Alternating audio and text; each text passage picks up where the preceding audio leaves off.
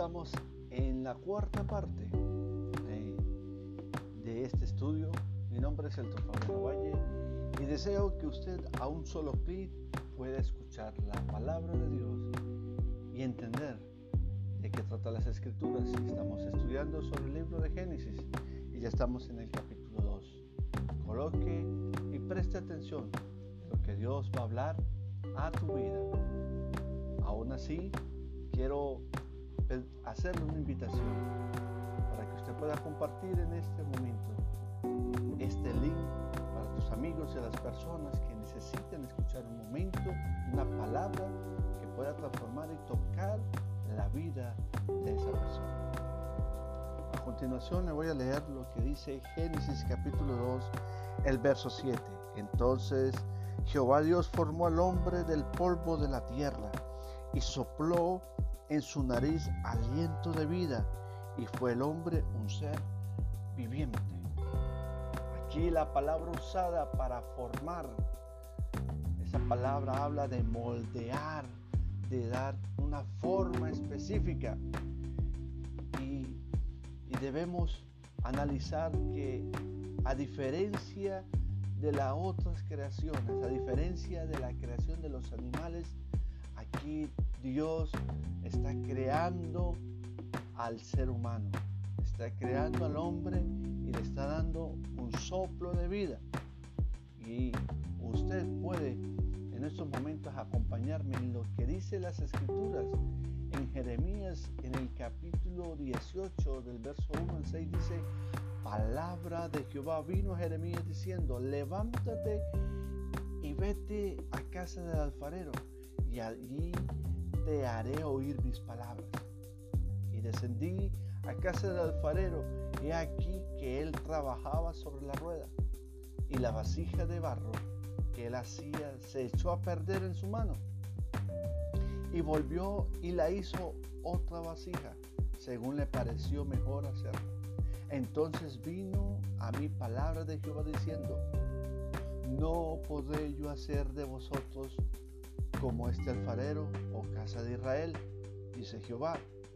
He aquí como el barro en la mano del alfarero, así sois vosotros en mi mano, oh casa de Israel. Esta palabra está dirigida a la casa de Israel, entendiendo de que ya en su momento estaba dividido el reino del norte y el reino del sur.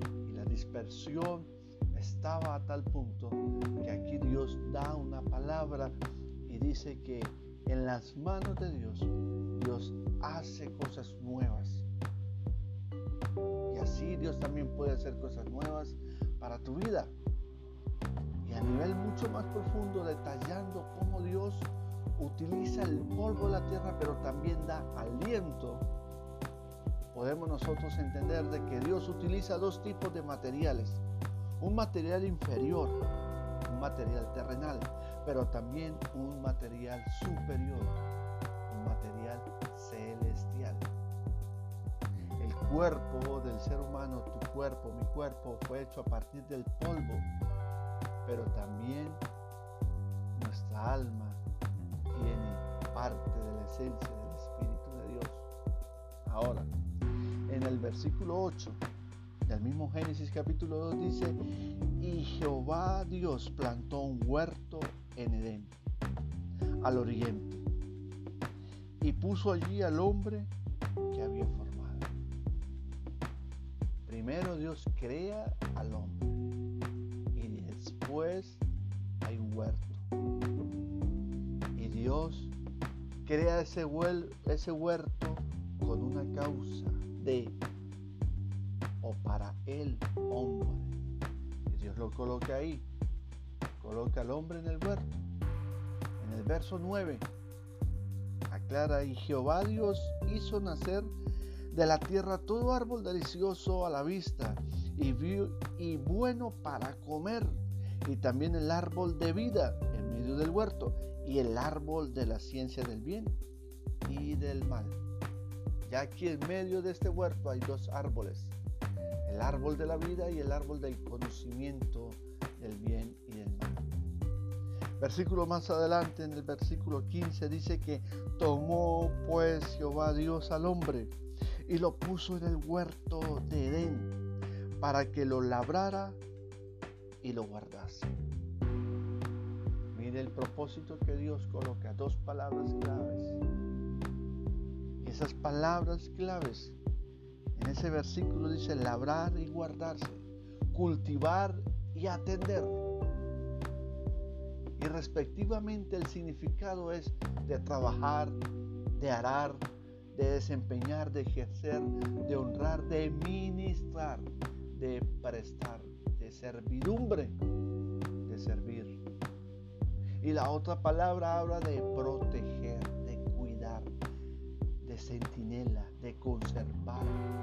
considerar, de de custodiar. Mire lo que Dios coloca al hombre con un propósito inicial en el huerto del Edén. Ahora, para nuestras vidas somos responsables de cuidar y de proteger las bendiciones que Dios nos da. Y que esas bendiciones que Dios te está entregando y que te ha dado es para que tú las uses con el propósito de adorarlo y de servirle a Él. Hermoso de lo que es la palabra de Dios.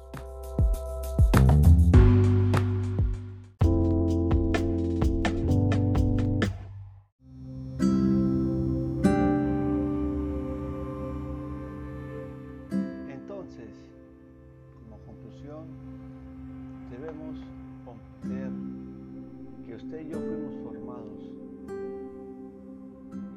Dios nos ha regalado de su aliento.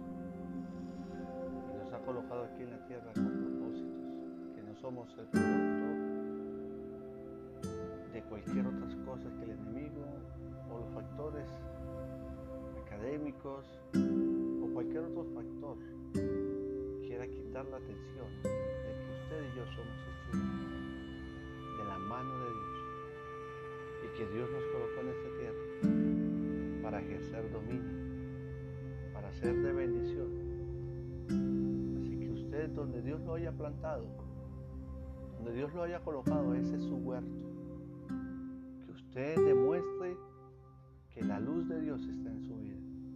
Que usted demuestre que el Espíritu de Dios está en usted. Y que usted es guiado y dirigido por Dios.